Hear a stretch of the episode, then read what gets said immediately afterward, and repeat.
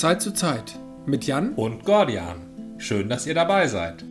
Nein, also wir sind ja, also ich bin ja Dittmarsch, ich bin ja kein Hamburger. Also die Hamburger, wir gucken von oben drauf. Gord, bei Gordian ist noch schlimmer, der ist Harburger, also zwangsvereinigter bin, Hamburger. Nee, ich bin da nur zugezogener Harburger. Was natürlich noch schlimmer ist. Du identifizierst dich schon sehr mit Harburg. Vor zehn Jahren vielleicht. Ja, doch. Im Äh, Moment, das ist noch länger. Vor 40 Jahren. Nee, vor 40 Jahren wohnte ich noch nicht in Harburg. Obwohl, doch, doch, doch. Siehst du? Da, aber da war mir das egal. Und wo wohnen deine Eltern? In Neugraben. Ja, gut.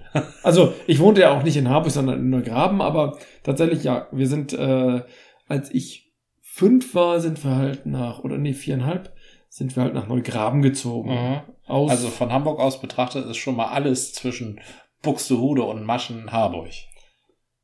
ja, ist ja sogar der Bezirk Harburg oder der Landkreis Harburg, je nachdem. Äh, passt auch alles. Aber für uns damals oder für meine Eltern, mir war das ja als Kind egal, war es halt immer noch in den Grenzen von Hamburg. Ja, richtig. Und das war irgendwie wichtig, glaube ich. Weiß das, ich das kann ich mir Also, mein. Vater ist ja gar kein Hamburger und meine Mutter äh, ist Wandsbeckerin. Aber nee, geboren ist sie natürlich schon in Hamburg, weil sie erst 41 geboren ist Ja, und deswegen schon im ähm, eingemeindeten Wandsbek geboren ist.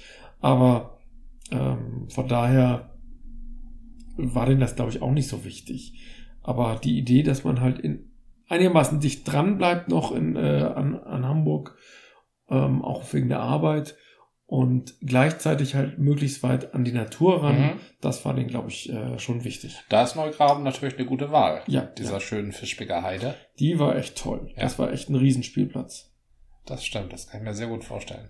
Ja, meine erste Zigarette habe ich da geraucht. Die Illegal. Fischbecker Heide. Illegal auch noch. na- also keine von diesen erlaubten Zigaretten, Nee, nee, sondern diese, diese elf Jahre Zigarette. elf also Jahre einmal, einmal gepafft und gehustet und ja, das war aber für mich so sehr ernüchternd. Ich hatte dann später keine großen Bestrebungen mehr, Zigaretten zu rauchen. Kennst du noch den genauen Ort, wo du eine Zigarette geraucht hast? Natürlich in, in so einem Gebüsch an der Kiesgrube. Also wahrscheinlich ist dann auch noch Zigarettenverbot da. Mhm. Also Aber- ich habe meine Zigarette auf jeden Fall an einem verbotenen Ort äh, geraucht, nämlich hinter einer Mühle. Wa- Da Ach so, durfte man definitiv nicht rauchen. wegen Mehlstaubexplosion. Mhm. Ah. Ja. Oh, ich habe letztens Sleepy Hollow gesehen. Ach so, das ist nicht dein Film, ne? Ach doch, Sleepy Hollow finde ich gut. Ich dachte, du mochtest keine Filme mit Blut und Ja, nicht in Kopflosen. allen Einzelheiten. Ach so, aber also zwischen den Blutszenen gibt's ja auch noch eine total tolle Menge an sehr stylischen Szenen. Das stimmt, das stimmt. Ich bin letztens äh, darauf gekommen, weil ich irgendwie mitgerichtet habe, es gibt diese Serie Sleepy Hollow. Ähm, ja, die spielt aber in der Jetztzeit, Die oder? spielt, genau, das ist ganz merkwürdig. Aus irgendeinem Grund sind die letzten Jahre Serien beliebt, wo halt eine Polizistin mit einem Mystery Sidekick zusammenarbeitet. Mhm. Bei Sleepy Hollow ist es halt der Typ aus der Vergangenheit, der Ichabod. Ist Ichabod Crane, ja. Ichabod Crane ist es selbst, ne? Dann gab es Deception, eine sehr schöne Serie, fand ich, mit einem Bühnenmagier. Richtig, mit so einem Zauberer. Die lief leider sehr schnell aus innerhalb der ersten Staffel, aber sie, Oh. haben, sie, sie haben sie rund gekriegt. Ja. Also sie haben einen Abschluss hingekriegt. Das fand ich sehr bemerkenswert. Sonst wird sowas ja gerne mal eingestampft. Und natürlich sehr lang, so ein Langläufer ist Lucifer. Am Anfang dachte ich, naja, ist ja, das ist sozusagen das Langweiligste. Ach, bei Lucifer ist auch eine Polizistin dabei? Das ist die Hauptrolle. Also neben Ah, Lucifer, äh, du hast natürlich recht, Lucifer ist auch nicht ganz unwichtig, aber die, äh, die Polizistin ist sozusagen die ernsthafte Person und Ja. sie wird halt begleitet von Lucifer, der halt immer seine Späßchen macht oder eben Ah, so. Okay. Aber die Kombination tats- tatsächlich fanden wir das am Anfang so ganz nett, wenn man mal nichts anderes zu gucken hat, so als Pausenfüller, ja. wenn man mal irgendwie durchatmen möchte. Was weiß ich, wenn Game of Thrones mal wieder zu viel Blut gezeigt hat oder sowas. Und irgendwie sind wir da so hängen geblieben und gucken da jetzt immer mal. Ja, macht Spaß. Dann gibt es noch ähm, dieses mit diesem The Mentalist. Ah, das habe ich. Ist das auch so ähnlich? Ja, er ist auch so ein mysteriöser Typ und hilft der Polizei. Ja. Und Auch einer Polizistin. Ah, das weiß ich gar nicht. Ich Das, wär, würde ins Schema passen. Das ist so ein Serienschema. ja, ich bin aber mit diesen mit diesen Serien bin ich immer nicht so komme ich einfach nicht so zu. Wo es das auch gibt, ist tatsächlich sind diese Superhelden-Serien. Ähm, zum Beispiel Arrow. Ja. Äh, Da ist der Side, da ist der der Anker in der Realität jetzt kein Polizist, sondern eine Rechtsanwältin. Okay. Ähm, ach, auch ein Polizist. Richtig, doch, auch ein Polizist. Äh, der Vater von der Rechtsanwältin. Ja. Äh, Flash, Da ist der Stiefvater von dem Flash ist Polizist und ich glaube seine Schwester auch. Und ganz aktuell Batwoman. Da ist nämlich auch, ja klar, Batman hat immer mit Polizisten zusammengearbeitet. Vielleicht kommt das Stimmt. alles daher. Vielleicht Ja. kommt das alles von Batman und Commissioner Gordon. Ähm, Batwoman hat jedenfalls auch so einen, also jetzt nicht eigentlich einen Polizisten, sondern so einen Sicherheitsdienstchef, der da Polizeiaufgaben übernimmt, ja. Na, es ist naheliegend, denn die brauchen irgendeinen Bezug zur Realität, sonst haben sie ja selber keinen Anker. Wer glaubt schon einem Teufel? Oder wer, wer lässt sich schon sozusagen ohne Grund, warum sollte ein äh, Bühnenillusionist detektivisch arbeiten, ohne dann ganz schnell an seine Grenzen zu kommen, weil er halt eben dann nicht überzeugend diese Fähigkeiten und Kenntnisse eines Polizisten oder eines Detektiv, Detektivs hat. Ich glaube, das geht auch so ein bisschen um die Legitimation, ne? Ja, ja, Also, dass sie eingreifen Stimmt. können ja. In das Leben von anderen Leuten, weil da immer so ein Polizist mit rumläuft. Na, wenn ich mir Lucifer angucke, der geht ja immer über die erlaubten Grenzen hinweg. Ich habe das nun leider noch nie gesehen. Ach so. Also es ich ist kenne nur jetzt, die Vorschauen ja, und diesen Schauspieler, der lächelt tatsächlich ziemlich ähm, diabolisch, ja. also Äh, ich finde, Gustav Gründgen ist, ist es nicht, aber er hat schon was Luziferisches. ja, ja, doch, äh, ich finde den Cast ganz, ganz gut. Die Serie hat jetzt nichts so tiefgründiges, aber sie entwickelt langsam auch so ein ähm, Metaplot, sage ich mal. Das ist ganz nett. Mal schauen. Ich habe auch mal, damals lief Grimm, falls du das noch erinnerst. Ja, das war mit diesem Märchendorf, ne? Genau, nee, das war, nee, das war nicht das Märchendorf, sondern Grimm, der Polizist, der selber ein Nachfahre der Grimms ist und deswegen Ach so. diese Wesen sehen kann. ah, okay. Ja, da, da stimmt. Das, was ich meinte, war Once Upon a Time. Genau, Once Upon a Time, wo immer dieses Wechselspiel war mit der echt, echten Ja. Welt und der Märchenwelt. Genau. Da habe ich mich tatsächlich nicht so rein ähm, fallen lassen können. Hat mich nicht so begeistert. Grimm hat mich ein paar Staffeln begeistert, aber irgendwann war dann so die Luft raus und es hat mich, es drehte immer mehr ab mit irgendwelchen österreichischen Königinnen oder bla. Also da hatten sie eine, so eine komische, verklärte äh, österreichische oder europäische Welt. Ähm, das war alles so ganz nett, ein bisschen sehr, man merkte die, äh, in Amerika hat man hat teilweise einen, einen verklärten Blick auf Europa. Ja. Das Ganze spielt in Portland, was ich auch ganz nett fand. Aber irgendwann war es nur zu lahm oder hat mich nicht mehr begeistert. Verstehe. also habe ich irgendwann losgelassen. Aber da war es halt sozusagen, der Mystery-Part war selber der Polizist. Ja. Ansonsten ist das große Vorbild natürlich äh, Sherlock Holmes. Okay, der war natürlich Detektiv, aber der hat sich doch auch immer mit Äh. Scotland Yard eingelassen. Ja, aber schon als, äh, die haben ihn schon beauftragt. Und Ja. dann haben sie ihn auch alleine laufen lassen. Also die sind nicht ja, aber das ist- umgezogen. Mm, Ja, aber das ist wie mit Batman. Irgendwann hat die Ja, Polizei. Batman beauftragt, weil die nicht mehr weiterkamen, Genau. hat das olle Licht da angemacht. Das Bettsignal, Das- nicht das olle Licht. Entschuldigung. Und dann äh, hat Batman halt alleine Ich sagst du, Dinge dann ist er losgefahren in dem ollen Auto. und dann hat er diese ollen Bumerangs geworfen. So kannst du nicht über Batman sprechen. Entschuldigung, ich fand Batman das immer olle Licht. Batman hat sich immer ein bisschen zu ernst genommen. Oh ja, genau. Ganz im Gegensatz zu Superman, dass er so ein selbstreflektierter Spaßvogel ist. Superman ist mir irgendwie nie untergekommen, tatsächlich. Batman war sehr präsent mit den Filmen. Die Superman-Filme haben ja irgendwie, zu, also die aus den sieb- 70ern oder 80ern? 80er, ne? 80ern. Ja. Das war ja nie so der Burner, während die, der Batman-Film noch von ähm, Tom, nee, Tim. Tim, Tim? Tim Burton. Tim Burton, da, Dankeschön. Der hatte schon was Tolles. Also Ja. der, der hatte auch was Ironisches, weil wir nämlich einfach einen wunderbaren Joker hatten, namens. Jack Nicholson. Dankeschön. Schön, dass wir, ich, ich, hab's nicht so mit diesen Namen von Schauspielern. Ja. Und Jack Nicholson als äh, Joker, äh, der Joker ist natürlich immer der Clou in einem Batman-Film. Und deswegen ist ein Batman, wenn nicht ohne Joker, sondern mit anderen Gegenspielern idiotisch. Ja, Batman hat doch immer ähm, sehr skurrile Gegenspieler. Also das ist ja eigentlich das, warum sich Batman so tödlich ernst nimmt. Das ist so, damit seine Gegenspieler ähm, das besser konterkarieren können. Das, ähm, er grinst nie, er findet nichts komisch, er hat keine, keine abstrahierende ähm, satirische Ebene. Das haben alles seine Gegenspieler. Es ist nicht nur der Joker, es ist auch der Pinguin. eine Karikatur. Stimmt, ja. Ähm, übrigens dargestellt von Danny DeVito im zweiten Oh ja, oder dritten oh ja. oder vierten. Das war auch sehr, sehr, ja. sehr witzig. Dann hatten wir ja später nochmal einen sehr coolen Riddler mit Jim Carrey. Das, also der, der, die Batman-Filme waren immer, das war nicht nur der Burton, die waren immer irgendwie skurril, bis dann diese, diese, wie heißt der, Christopher Nolan-Reihe Ja, Reihe ja. kam, mit dem, mit dem Christian Bale ja. der wohl auch jetzt irgendwie auf dem Weg zum neuen Charakterdarsteller ist. Aber da war dann Batmans Skurrilität auch bei den Schurken aus. Also diese drei Filme, die, die waren schon anders. Na, Aber jetzt würdest du Bat- Heath Ledger nicht, eigentlich Heath oder Heath? Heath. Heath Ledger nicht als, ähm, oder das ist doch die, der, das war doch der Heath Ledger Film oder sind das, sind Ja, das das die, war der, oder ist das der jetzige Joker? Nee, der jetzige Joker ist ja noch was anderes. nein, der Heath Ledger ist Ja. äh, der Christopher Nolan Joker, ja. Mhm. Der hat mich schon angesprochen. Der war aber kein bisschen Na, stimmt, der war nicht, skurril komisch. der, Der, skurril war, aber nicht komisch, ja. war, der war äußerst gemein. Das ist der Joker eigentlich immer. Ja, der war aber auch, ja, der aber der war nicht, der, der war nicht jokig. Nee, der war überhaupt nicht jokig. Ja. Hast du denn diesen aktuellen Joker-Film gesehen? Nee, den habe ich nicht gesehen. Ich gehe doch in letzter Zeit viel zu wenig ins Kino. Der soll gut sein. Ja, der soll überragend sein. Ja. Mir Ja. sagt das allerdings, also mich spricht das nicht an. Ein Superheldenfilm ohne Superhelden, also da, so weit geht die Liebe dann doch nicht. Ist doch gar kein Superheldenfilm, ist doch ein Bösewichtfilm. Ja, aber es ist ja in einer Superheldenwelt. Das stimmt, das stimmt. Ne?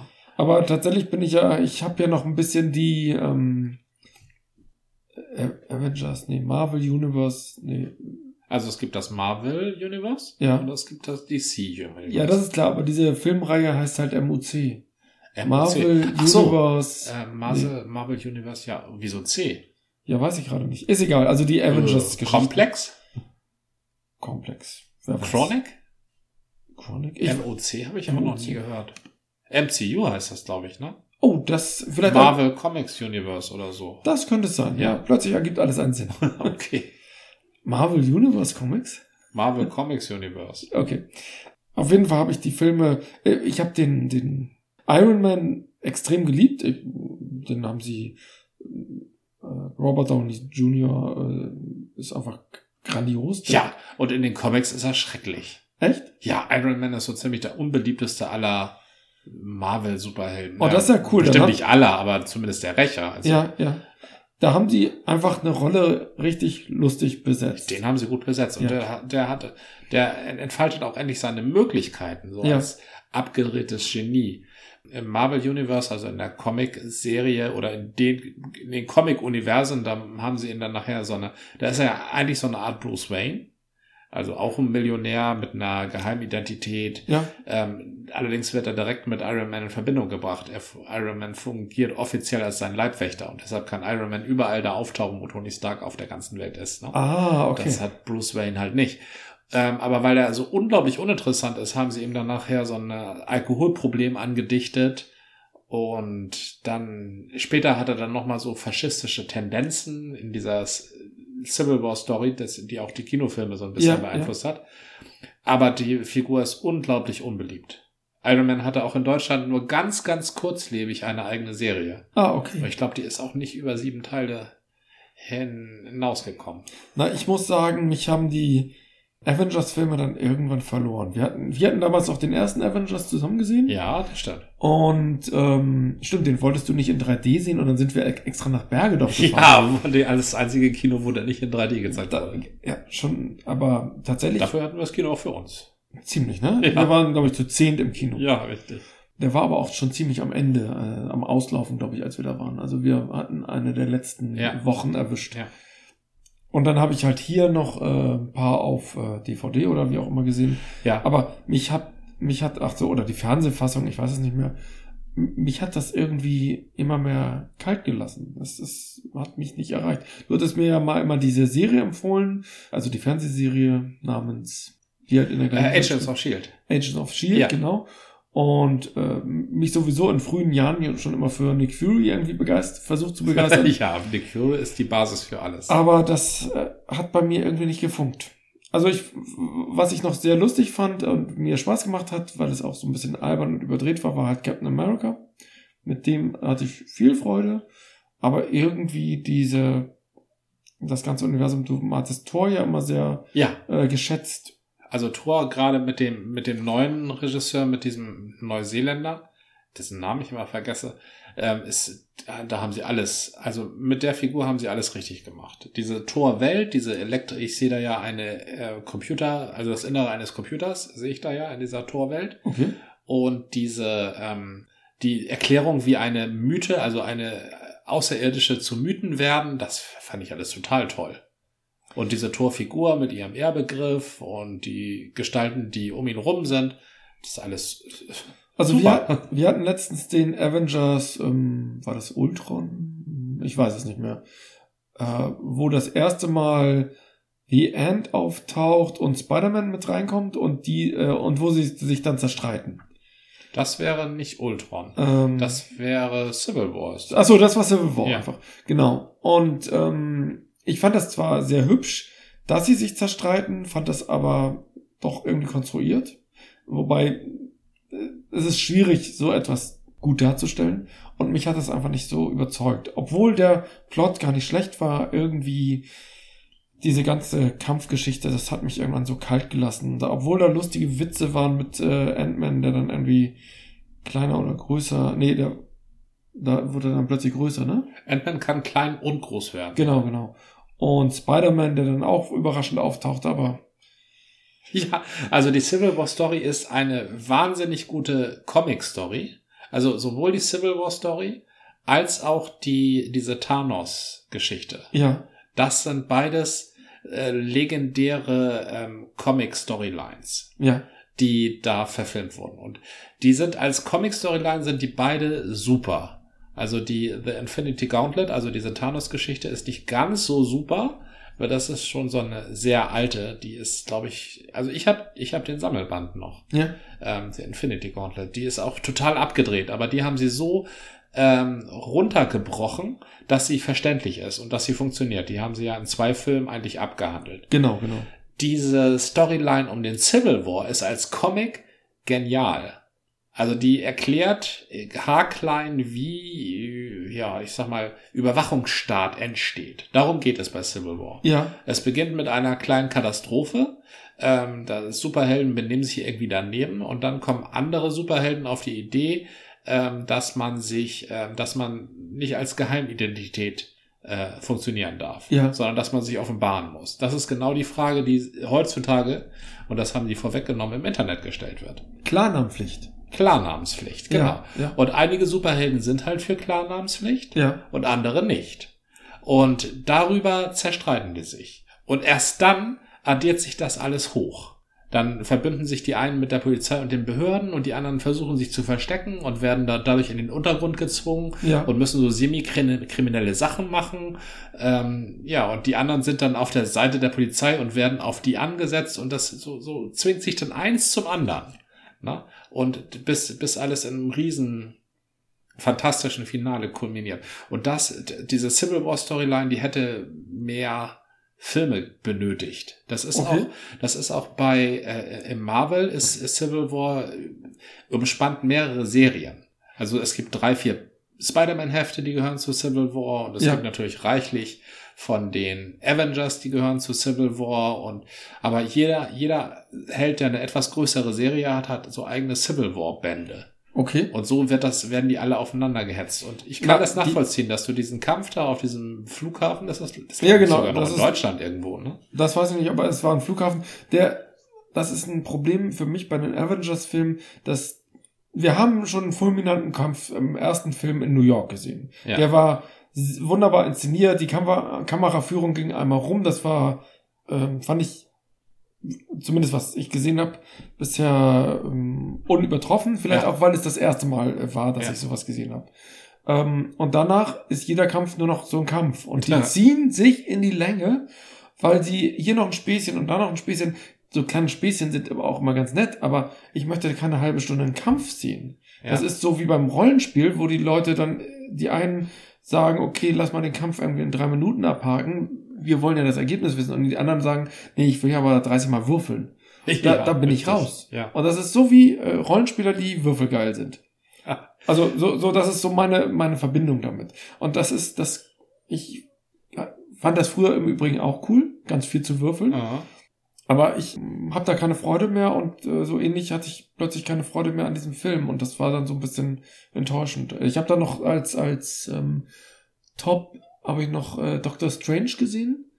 Den Ja, ich, aber das den ich, ist doch eigentlich. den ich ganz hübsch fand. na? Aber ich glaube, ich kann mich im äh, Marvel-Universum eher für diese speziellen Charaktere begeistern. Und das würde dann auch zu Iron Man passen. Dann habe ich Iron Man, könnte ich gut finden. Ant-Man könnte noch was sein. Hast du die Ant-Man-Filme Nee, gesehen? den, die hatte ich nicht gesehen. Wir hatten dann nur noch so die Avengers-Filme gesehen, um Ja. mal, wir, wir wollten so ein bisschen up to date kommen. Ah, verstehe, ja. Weil ich dachte, dann muss noch Age of Ultron und dann muss noch dieses, ähm, wie heißt der, der, der Abschlussfilm, wo dann die Hälfte der Menschheit platt geht. Äh, ja, das sind die Thanos-Filme. Genau. Ähm, ja, wie heißt das überhaupt? Oh Gott. Oder ist das Age of Ultron? Nee, das Nein, ist nein. da noch das davor, ne? Age of Ultron ist zwei oder drei davor, ja. Okay. Ach so, ja, gut. Äh, Age of Ultron hat auch irgendwie so ein bisschen den Civil War beeinflusst. Bei denen ist es ja so, dass auf, durch die Schuld der Avengers bei Age of Ultron so eine Stadt abstürzt. Ach, das war der. Okay, so. stimmt. Und das führte dann irgendwie zum Civil War. Ja, Ich weiß ja. aber auch nicht mehr. Ich fand tatsächlich, Civil War hat sich bei mir auch nicht festgefressen. Das ist auch der einzige, den ich nur einmal gesehen habe. Von Ja. allen okay. MCU-Filmen. Ja, der hat mich äh, tatsächlich so am meisten frustriert und jetzt haben sie mich verloren. Na gut, vielleicht gucke ich irgendwann auch mal zwischen. Ja, also Ant-Man wird sich lohnen. ja, Da, das ist eine, eine wirklich wieder eine eigene, total in sich geschlossene, total logische äh, Charakterentwicklungsgeschichte. und lustig. Das ist extrem lustig. ich, ich glaube, das ist mir so wichtig, das fand ich, äh, dieses lustig kann cool sein, lustig kann spaßig sein, also es kann, ein Spider-Man ist lustig, ein, ein, ein, ein äh, Iron Man ist lustig, irgendwie so, das, das fehlte mir bei den Avengers irgendwann. ja. Weil der Humor dann auch irgendwann nur noch so in die Zwischenlücken gestopft wurde.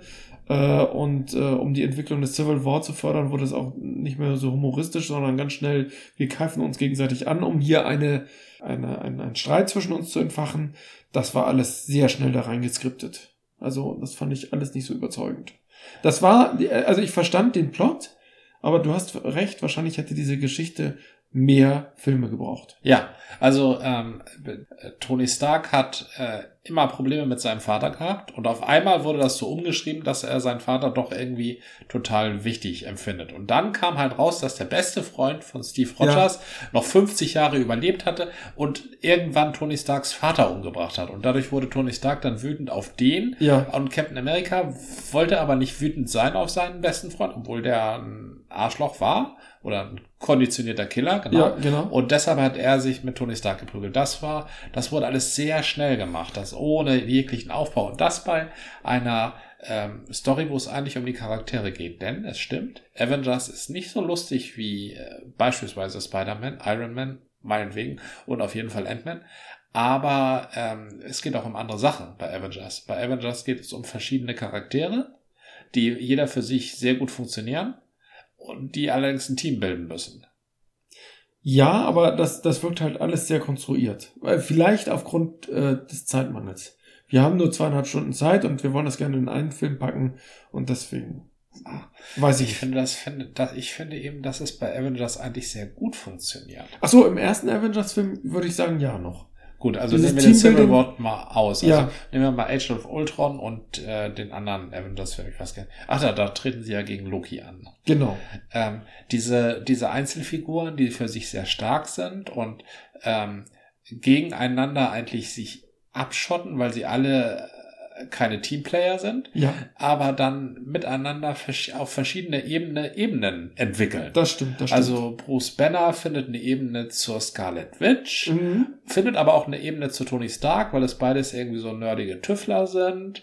Äh, Tony Stark findet überhaupt keine Ebene zu Captain America und die sind einfach zu unterschiedlich. Ja, Aber Captain America findet eine Ebene zu Thor und Tony Stark findet eine Ebene zu Thor und so finden die beiden dann auch eine Ebene zueinander.